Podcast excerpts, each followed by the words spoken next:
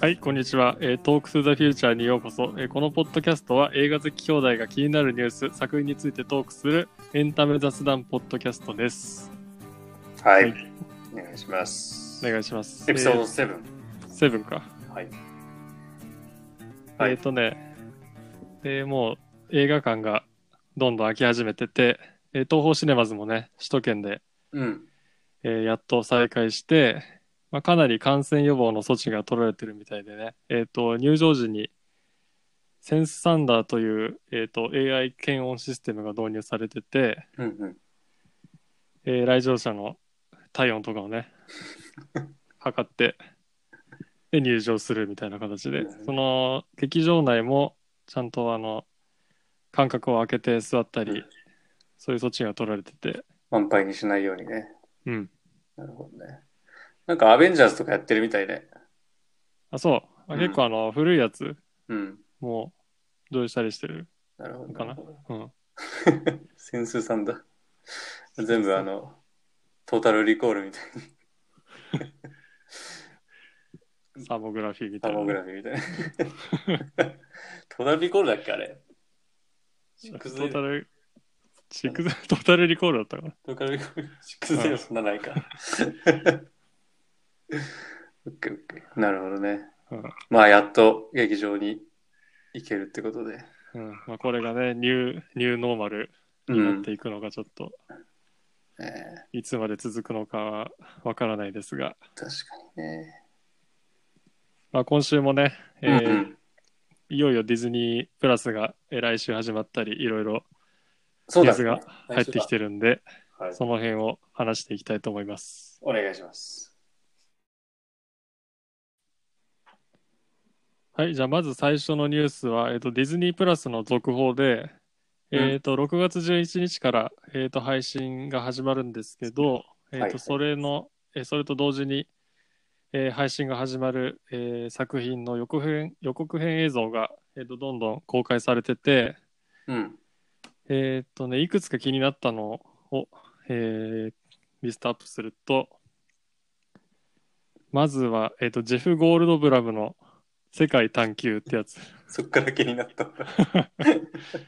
ジェフ・ゴールドブラムはね、もう好きでね、あそうあの、ジュラシック・パークのマルコム博士ね。でね、これはナショジオの、ナショナルジオグラフィックのドキュメンタリーシリーズらしくて、うん。まあ、えっ、と、彼が、えっ、と、日常において見過ごされがちな現代の脅威を遊び心にあふれた洞察力で科学や歴史を紐解いていくドキュメンタリーシリーズ。えー、 まあね、彼がね、喋ってるだけでね、まあそうだね。確見たいよね、これは。かに。最近でもね、ジェフ・ゴールドブラム、すごい出るよね。いろんなところ。まあ、マーベルももちろんそうだし、ジュラシック・ワールド。あ、そうだね。そう。今出あてとあの、ウェス・アンダーソン系のそうそうそうそう。作品とかね。うん。これね。うん。あ、ジェフ・ゴールドブラムが制作総指揮も務めるんだ。務めてるんだ。あ、そうなんだね。うーん。ね役のえうん。なんか、いろんな、なんか身近なものを扱いながら、ー、うん。なんかその、その影に隠された。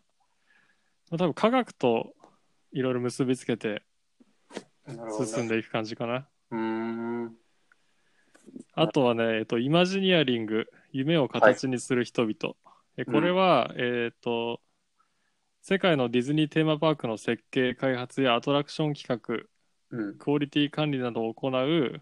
えっと、ウォルト・ディズニー・イマジニアリングっていう会社があっへて、えそこにフォーカスした、えっと、テーマパークの誕生うん。うんの裏側などを解説するドキュメンタリー。へえ。これはね、ちょっとあまりね、ディズニーが作ってるそのディズニーのテーマパークのドキュメンタリーっていうのは今まで、ないよね。うんなか確っかたに。と思うからう、んでなんかあのシノプシスとか読んでたら、まあ、東京ディズニーランドとか C のこともちょっと触れられるみたいで、へえ。まあ、好きなね、アトラクションもあるからね、いろいろ。そうだね。うんなんかこう、やっぱディズニー、D オタって言われてる人たちが結構さ、うんあの、なんだろう、TikTok とかインスタで、えっ、と、これにはこういう意味があるんだよとかね、言ってるうんのも見るんだけどさ、うん古くはあのビジョナリアムとかあミクロアドベンチャーのさうん 3D 技術とかさ、あの辺のそそうだのね。当時としては画期的な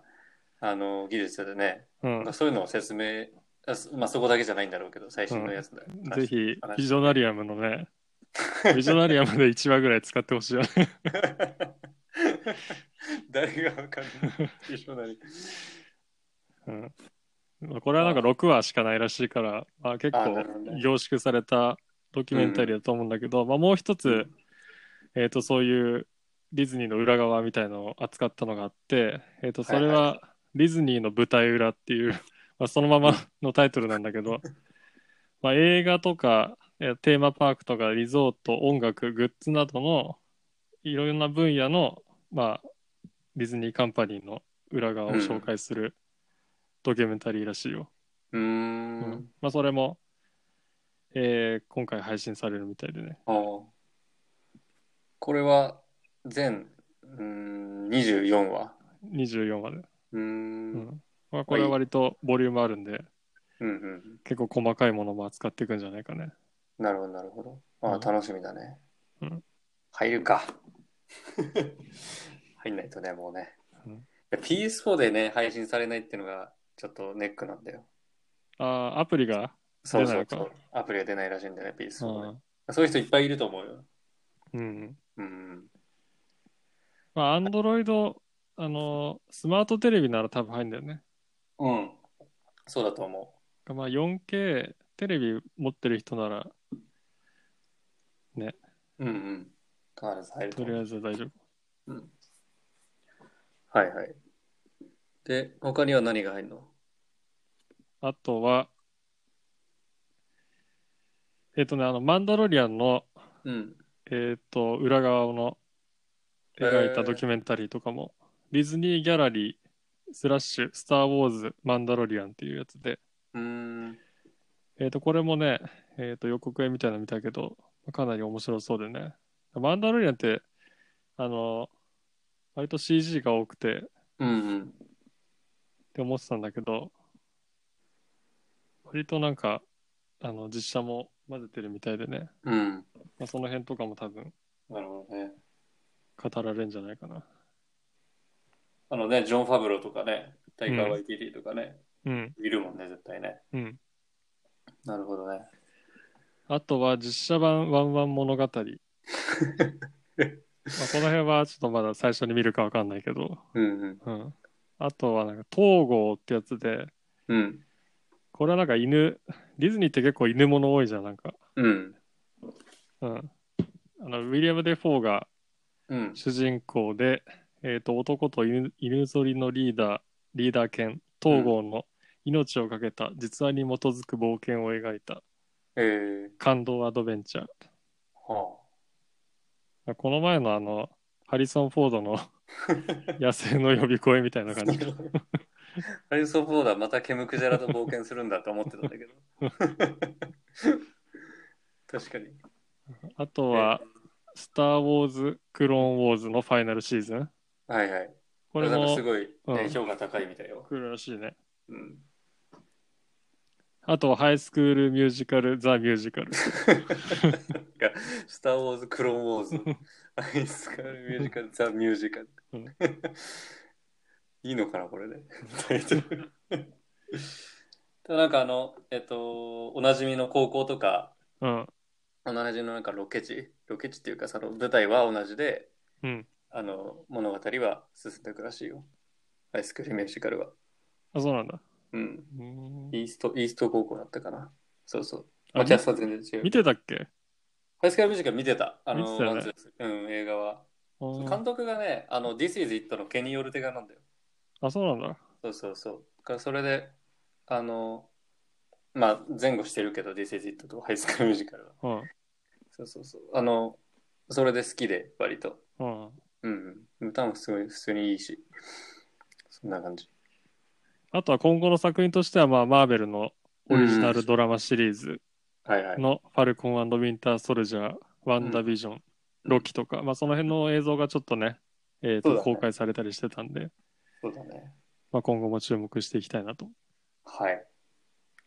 まあ、マーベルは、あのー日本、その字幕、あうのんそのディズニープラスの予告でもちゃんと字幕がつい、日本語字幕がついた予告が、あのー出てきたから、それ良かったなと。うん。これはアメリカでもまだなんだよね。そう、あのね、制作自体がまだ止まっちゃってて、コロナで。ああ、なるほどね。そうそうそう。それで、で、来週だったかな、あのそのワンダービジョンの、えっとポール・ベタニー。うん。あがなんかまた集まるよみたいななんかツイートかあのをしたみたいで撮影が始まるかもしれないってことそうそうそうそあう来週来週だったかちょっとあれだったけどなんか近々始まるみたいあああ、なるほどね。うんそんな感じまあね、ちょっと来週のね、うんえーっと、11日だから、また、SNS でもかなり盛り上がるんじゃないかっていうところ。ねええっとはいえっと、次は、えっと、エイリアンの続編の話で、えっとね、リドリー・スコット監督が、うんまあ、シリーズのアイディアをちょっと語ったってとこでね、うんえっと、今、リドリー・スコット監督は、ザ・ラスト・デュエルっていう映画撮影だったんだけど、まあ、コロナで今、一時休止してて、うんで、今回、あの、ロサンゼルス・タイムズのインタビューで、ちょっとエイリアンのこ、えっと続編の可能性について語ったらしいんだけど、うんうんそのまずなんか自粛生活は、えー、と今書き終えていない脚本を完成させるにはいい機会だみたいなことを話しておうで、まあ、その「エイリアンの」えー、とフランチャイズの、まあ、今後のストーリーみたいなものをちょっと語ってえっ、とね今こそ、えー、とこのフランチャイズをね、うんうんまあ、進化させる時で、うんうんえー、と1作目を作った時はなぜこのようなクリーチャーが生まれたのか、まあ、そしてなぜ宇宙船で旅をするするのかを考えていたと,、うんえーとねなぜどんな目的でというのがまあ次のアイディアだというところ、ああなるほどねうんもっともっとこう掘りす掘り下げていくようなうん、感じなんだでエイリアンはえーっと、まあ、1979年にまずリドリー・スコットが撮って、まあ、その後ジェームズ・キャメロンとかデビッド・うんヴィンチャーとか続編撮って、はいはいで、その後に、まあ、えっと、割と最近、プロメテウスっていう、えっと、うんエイリアンの、えっと、プリクエル、はいはい前日談の話が出てきて、うんで、プロメテウスの次にエイリアン・コベナントができて、それが一番最近のやつだよね、公開したやつだね。コベナントが最近で、まあ、コベナントはあんまりその工業的には、えー成績が良くなくて、うんうん。で、まあ、そんな中、まあ、フォックスがディズニーに買収されたとか、うんそういうニュースがあって、まあ、もう、コベナントと、まあ、エイリアン1の間の話は、うんうん。ないんじゃないかって思われてたんだけど、まあ、去年の5月に、まあ、続編が脚本が執筆中であるってことが、まあ、バラエティによって報じられて、で、まあ、監督もねディズニーと話し合ってたらしくてなるほどね。で、まあ、また今回こういう話が、まあ、監督を語ったんで、うん。まあ、ファンもちょっと盛り上がっててっうん。てとこだねじゃあディズニー、ディズニープリンセスなの。まあ一応2でねクイーンは出てくるから、そうだねなるほどね。うんまあでもディズニーはねフランチャイズ好きだからねいやー、まあ、本当に、あの、映画が出てこない時も、こう、いかにね、キャラクターを盛り上げて、こうんう、回していくかみたいなところもね、各ライセンサーのところは、あの、考えてるだろうから、うんよりスタジオとかキャラクター、フランチャイズが増えるごとに、ね、こう、ね、フォックス買収でね、うんフォックスのフランチャイズが一気に増えたから、まあうん絶対その辺のね、プロパティを使ってね、そうだよね。今後もあのユニバースを広げていくと思うんで、うんうん。まあ、エイリアンもね、ディズニー傘下で作られるんじゃないかな って。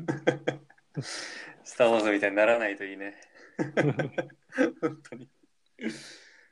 まあ、個人的にはまあね、プリクエルっていうところにはそんな否定的ではなくて、うん。まあ、プロメテウスもコベナントもまあそれなりに好きだし、うん。まあ、プリクエルがあったからといってね、そのオリジナルがね、うんの良さが損なわれるわけじゃないんでね、うんうん。個人的には全然まあ、ウェルカムなんで。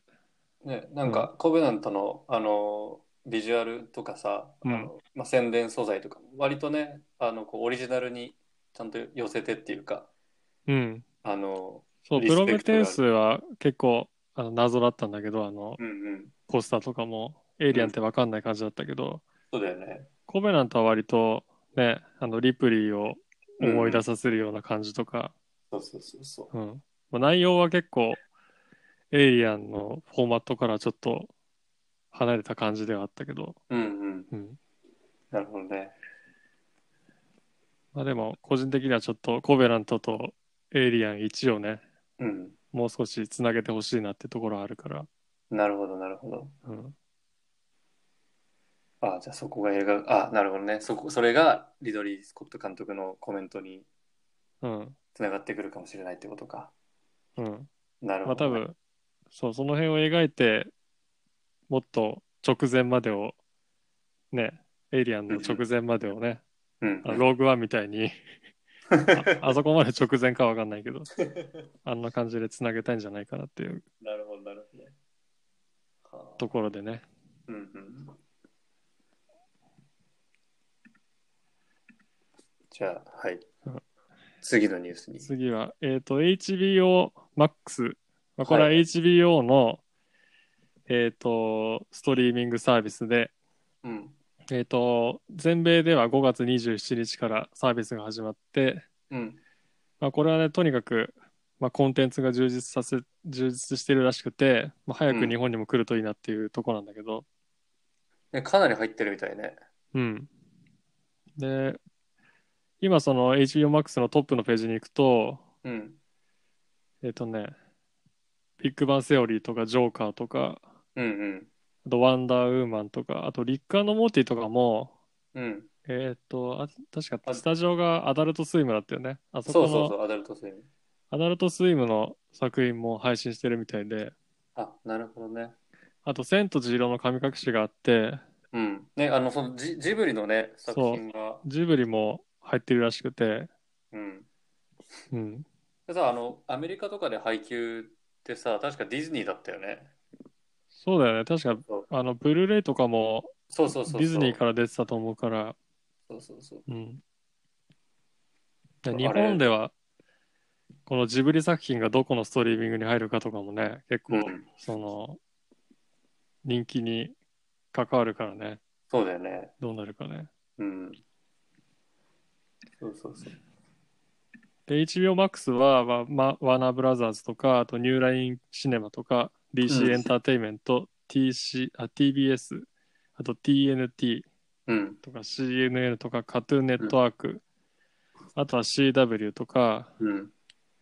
まあ、かなりいろんなとこのコンテンツが入ってて、クランチロールとかね。うん、うんうんネットフリックスに並ぶぐらいのコンテンツ量らしくてね。うんうん。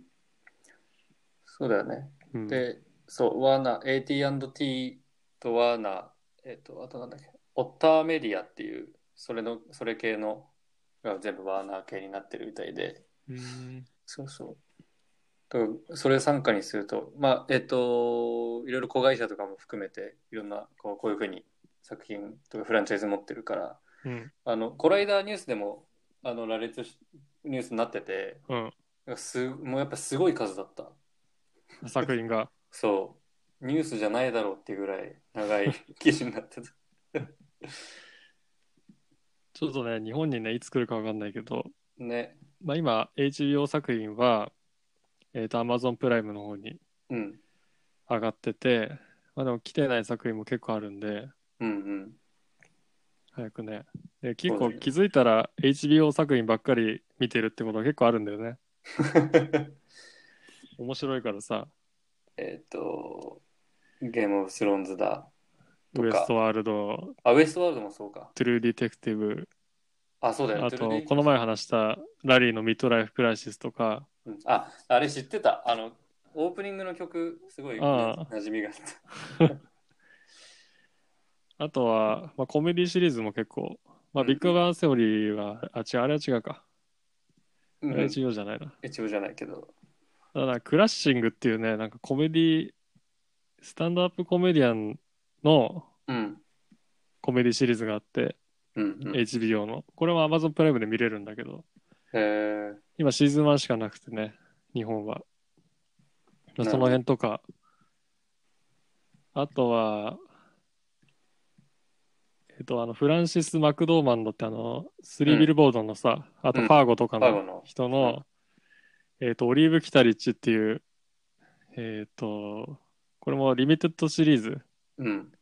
これも Amazon プライムにあるんだけど、それとかもかなり面白くて、へえ。うん、まあ割と古いんだけど、うんうん。 HBO 作品をね、カバーしてくれるそうだね。もう少し。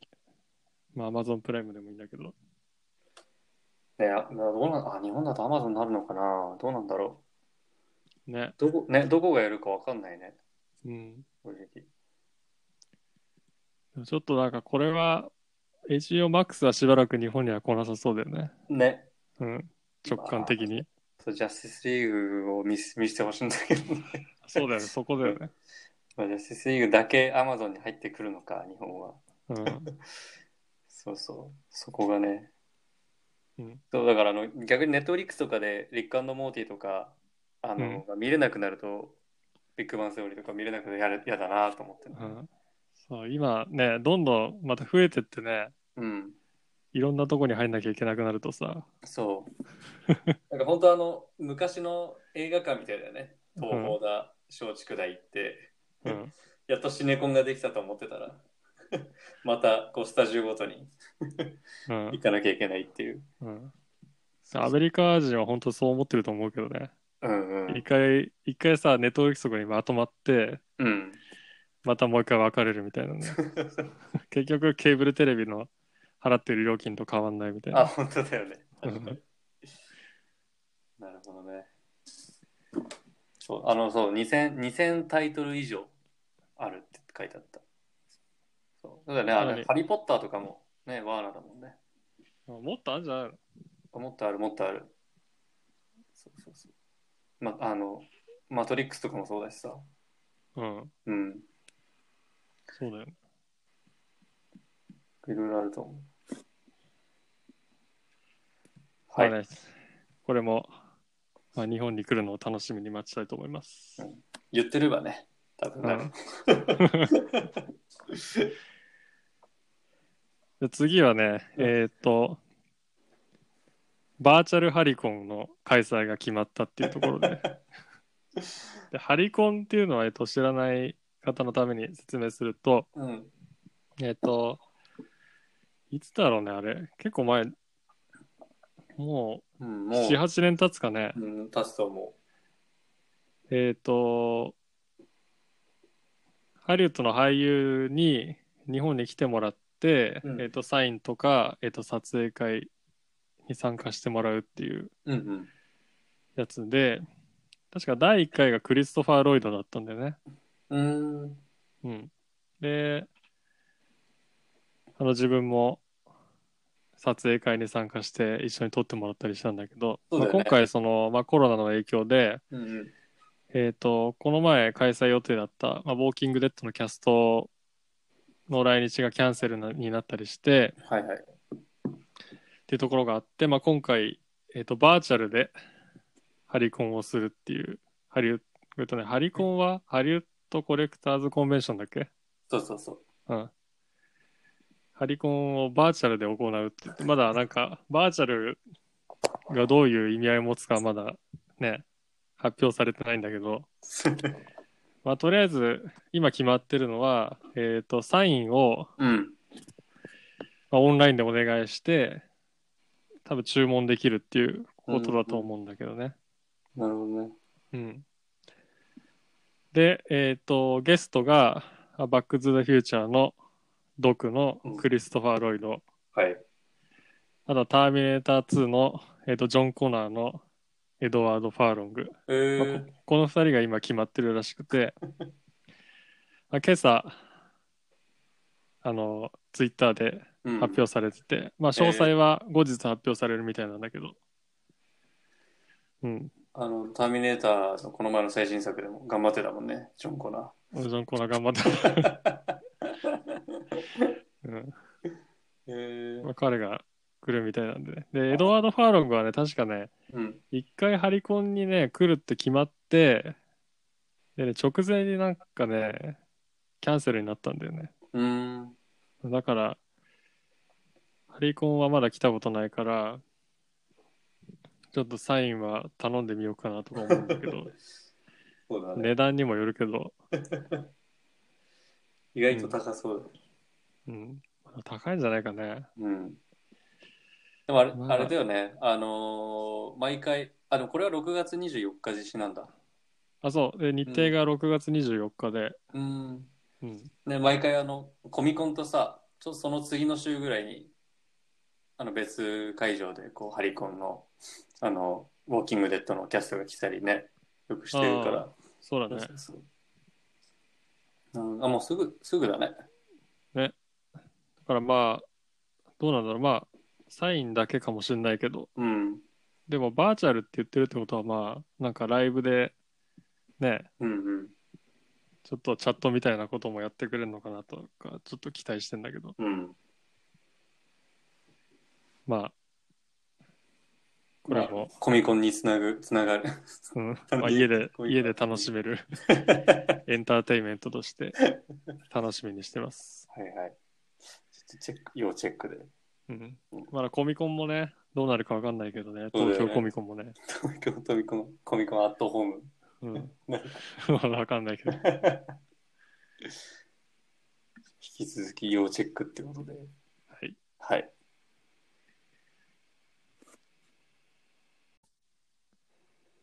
はい、じゃあ次は、えっと最近見た映画の映画や、えー海外ドラマのコーナーに行きたいと思います。はい。えっ、と、ネットフリックスオリジナルミニシリーズの、うん、えっ、と、ハリウッドっていう作品を見たんですけど、テレビ、はいはいテレビドラマ。うん、えっ、と、全、えっ、と、7話で、うん、えーっとね、まあ、1950年代、45年とか50年代、第二次世界大戦後の、えっとうんハリウッドを題材に、あの、映画スタジオを舞台に、えーっと、描かれる物語なんだけど、あうの、ん監督、原作、脚本がライアン・マーフィーとイアン・ブレなんで、うん、グリーのコンビなんだね。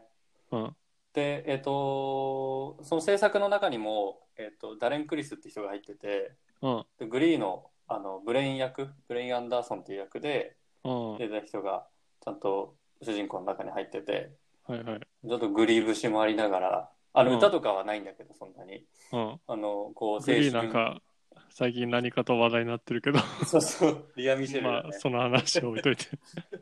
あれもね、ちょっとね、そこにもね、あの、メッセージ性としてはあって、うんあの物語、まあ、1話目の、えっとあらあらすじ言うと、うんジャック・カステロは映画スターを夢見る俳優の卵ある日地元の給油所からスカウトされるがそこでは給油以上のあガソリンね給う油,、ん給油以上のサービスを提供していててんてんてんって感じなんだけど、うんその俳優を目指してるジャック・カステロがこう、うんいろんなコネクションを作るためにうそんの給油以外のサービスもやってる、あの給油所でガソリンスタンドで働いてうんいろんなスターが来てうんでコネクションをつなげながら、えっと、スターになりなっていきたいっていう、うんえっと、物語ではあるんだけど、うんえっと俳優陣がね割とあ知ってる知ってるって人も出ていてそのダレン・クリスもそうなんだけど、うんえっ、と、あの、スパイダーマンホームカミングでヒロイン役やってたローラ・ハリアーさん、うんあの、子とか、そのスパイダーマンのリズ役うんとか、あと、えっ、とね、ジム・パーソンズ、あのビッグバン・セオリーのはいはいジム・パーソンズとか、いろいろ出てて、で、結構有名なところ、方もね、結構出てるみたいで、うんそうクイーン・ラティファーとか、はいはえっいとね、そう、あのー、えっとあれ何だったっけな。あ、タクシーニューヨークとか。あシカゴとかねそうそうそうそううそう。ん出てて。で、すえっ、と、1950、40年代、50年代のその舞台なんだけど、うんえっ、と、舞台はね、ハリウッドでありながら、あの、看板はハリウッドランドって書いてあって、あエーススタジオっていうところが舞台なんだけど、明らかにパラマウントスタジオなの。あああ、じゃあ、一応、あの、架空のっていうか、そうそう、一応架空ではあるんだけど、うんそのクイーン・ラティファーは、あの、うんハティ、えーえーっとね、えーっと、実在の人物の、あそうなんだ演じていてそう、えーっと、ハティ・マクダニエルって、あの、風と共にされるんで、初めうんうてん助演、女女優賞を、えーっと、黒人として取ったああ、なるほどね。とか、そう、あと、あとなんだろう、えーっと、実は、えーっと、オーバー・ザ・レインボーは、えーっと、あの、消されかけていたみたいな、こうなんか、本当にあったエピソードも織り交ぜながら、あ、そうなんだ。そうそうそあう。一応、その、全7話で、全部つながってんの、全部つながってて、ああ、そう。で、えっと、若者がこう、映画を作るために、スターになるために、えっと、俳優とか、脚本家とか、うん、えっと、監督とか、もちろん女優さんもいて、うん、で、えっと、スタジオに入るところがまず第一段階で、で、映画に選ばれるのがまあ第二段階で、うん。うんで、アカデミー賞を取ってみたいな、こう、うんいうような、まあ、サクセスストーリーでありながら、うんあの、そこにはいろんなこう黒人の問題とか、女性の問題とか、はいはい。当時の時代背景を、あの、まあ、ゲイの問題とかね、うん、そうそういうのをいろんな、あの、題材にしながらうん、描かれてたんだけど、うん、特に、あの、その黒人問題とかゲイの問題とかって、当時やっぱり、えっ、と、まあ、ディズニーが南部の歌をね、うん。あの出したりしてたようなうん時期だから、結構やっぱりセンシティブで、うんえー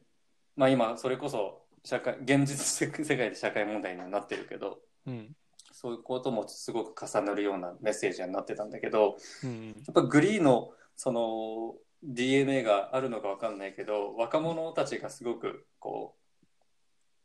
うう集まることでマジックが起きてうんすごく見てて心地いいしうんなんかよく大人の人たちがなんか全部分かったようにあのその若者をけなすんじゃなくてうんいい先生とかいいマスターいい師になるようなキャラクター構成で、なんかすごいあの最近見た映画の中にもすごいまっすぐなメッセージとしてうん見ることができるドラマにはなってたなってうんは思ったテイストとしては割と明るいの割と明るいあでも本当にあのーえっと題材としては本当にその給油所でされてることは実際言っちゃうとこう売春とかだからああ扱ってる題材はすごくセンシティブにあなってるね差別問題とかね動差別問題とかうんで意外とそのハリウッドのその今までそのあの一応フィクションでありながらそのえっと本当の話が織り込まれてるって話を全然知らなくてもうんもうこれを見るだけでもうそれとしてすごくまあ面ストー白リーいとしても面白いとそうそうそううんで結構あのーゲイ役の、えっと人たちが出てきてるんだけど結構有名な人として、えこの人本当にいたのみたいなのをフィクションっぽいキャラクターではあるんだけどうんこの人本当にいたのって言って調べたら本当にいたりうんそうそのジム・パーソンズが演じてるヘンリー・ウィルソンっていう、えっと役の人はうん実在してるこう、えっとマネージャーうん映画マネージャーだったりしていてこうすごくすごい面白かっ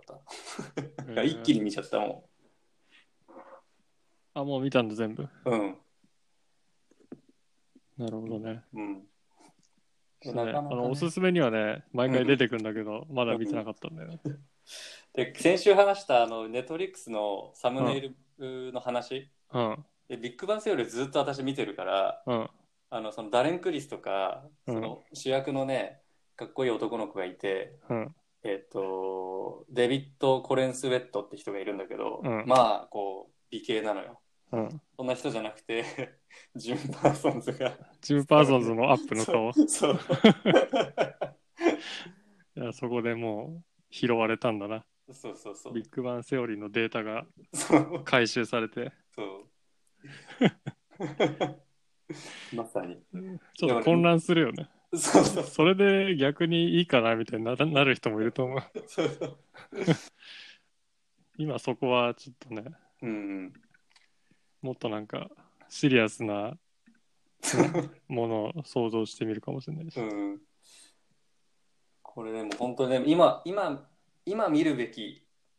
あのー作品ではあるかなと思ってて。やっぱね、うん SNS 見てると、火曜日さ、ブラックアウトチューズデーって言ってさ、みんな黒いスクリーンをこう、うん上げてたじゃないうんで、あれってなんか、えっ、と、一旦、一旦、一旦手を止めて、仕事とか手を止めて、うんもう一旦電気を切って、それについて考えようよみたいな意味はあったらしいんだけど、うんうん、この作品を通してその当時いまあ今も続いてるうんそういうことについて考えさせられるような、うんうん、あのはりちょうどあの「雨に歌えば」とかの同じ頃なのあもうちょっと後か冬季映画からえっ、とあサイレント映画から冬季映画になった後のぐらいの話なんだけどうん多分ハリウッド業界としてはどんどんどんどん大きくなってるような時期で。うんもうのっけからあのいろんなその本当にゲイとか黒人の人とかがいっぱい出てくるこうすごいダイバーシティにあふれたうん作品があってでそれをそのハリウッド業界をネットフリックスがやってるっていう皮肉もちょっとうんあ面白かったね。うんまあライアン・マーフィーは割とねうん、昔から結構そういうことにあの注力しながらねうん、うんいろんな作品作ってきてるもんねうんそうそうそで多分ネットフリックスとの、まあ、契約でう、うんこれも多分その作品の中の一つなんじゃないかね、ライアン・マーフィーの。そうだよねその話してたよねうん。いくいついくつか契約しててっていううん。うん、そうでその そのグリーはあの何かと話題のグリーはどうやらその主主役の子うんが、当時なんか差別発言をしてたんじゃないかっていう、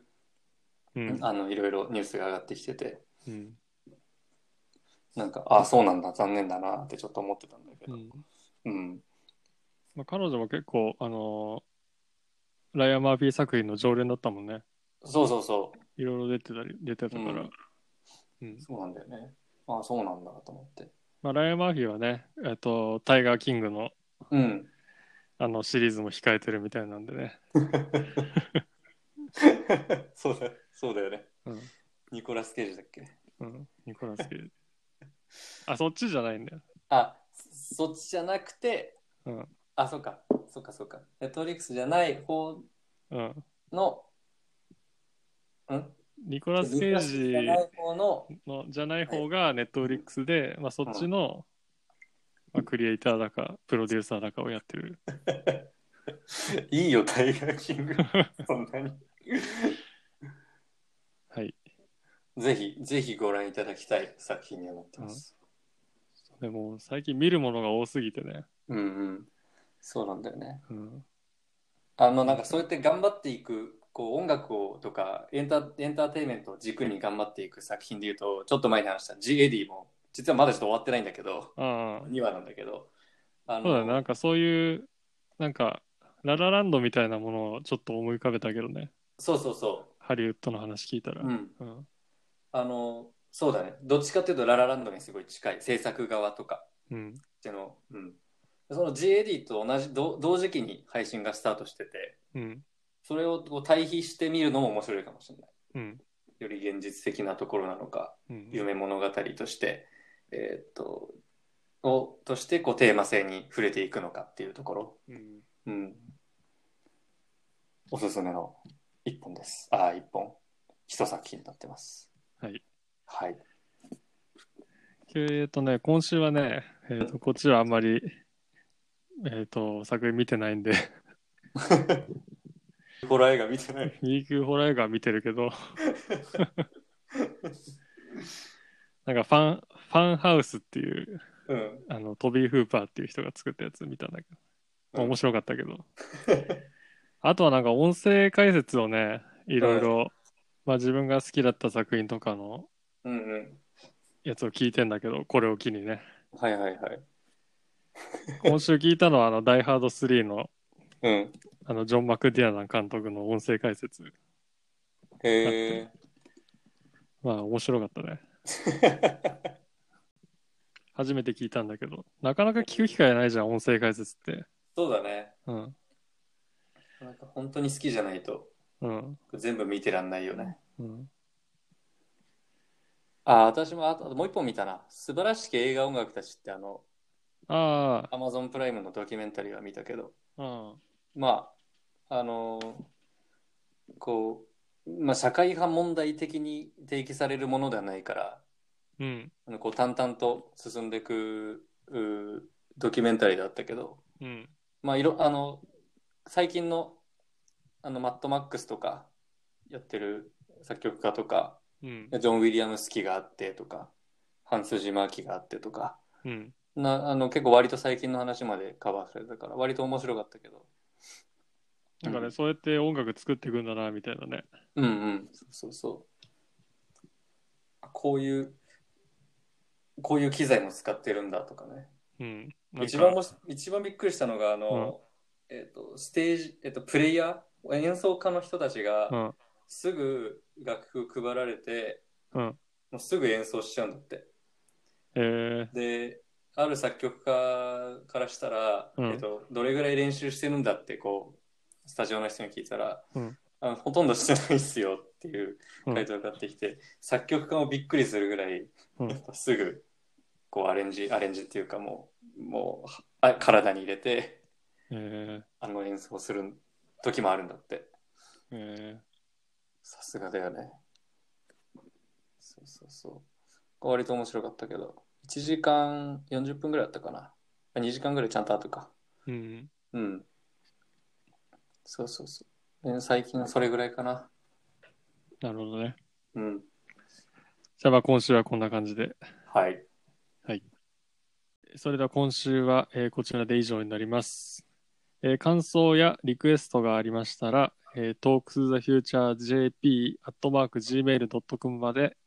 ご連絡をいただければと思います。あとは Twitter、Instagram も、えー更新してますので、えーフォローえーお願いします。はい。うん今週ね、あ先週か ?5 月31日うん。あ日曜の、この前話したあのトム・クルーズとあの、うん宇宙での映画撮影を計画してる、うん。えーイーロン・マスクのスペース X 社が、うんえー、と民間で初めて、えー、と有人宇宙飛行の、うんうん。えー宇宙船をのは打ち上げを、えー、と成功させたとうんい。うニュースが入ってきて、なるほどね。まあ、このトム・クルーズのねうんうん。宇宙での撮影ももうすぐなんじゃないかっていうところ でで、監督もね、決まったって。監督もダグリーマンが監督するって。ラグリーマンね、うん。でもトム・クルーズとダグリーマンのコンビは結構好きで、あの、オールにニードイズキルとかさ、うん。バリー・シールとかね。あ、そうそうん。う。ダグリーマンも宇宙行くのかね、一緒に。なんかね、リーマン監督と一緒にトムも行く,あ、行くのかはまだ未発 表らしい。あ、みまあ、一人行くだけでね、かなり制作費もそう上がるだろうから。そうだよ。ね、命の危険もあるから。うん。ダグリーマンまあ、監督はあれか、まあ、撮ってきた映像だけで。うん。そうだま あ、でもトム・クルーズ一人で行くわけにもいかないからね。ね。その辺どうやって撮影するのかもちょっと気になるけど。確かに。うん。なるほどまあなんか、ミッション・インポッシブルうーの7作目うんも作成が少しずつ開始してる、開始するみたい。あ、そう。うん。なんか、取れるとこからやるよって、あの、サイオン・ペックが言ってた。まあ、どんどんね映画も撮影が始まって元のねうん。サイクルに戻るといいんだけどね、ね、映画館に早く行きたいわ。うんうん、まあ、そんなところではい。じゃまあ、た来週また来週。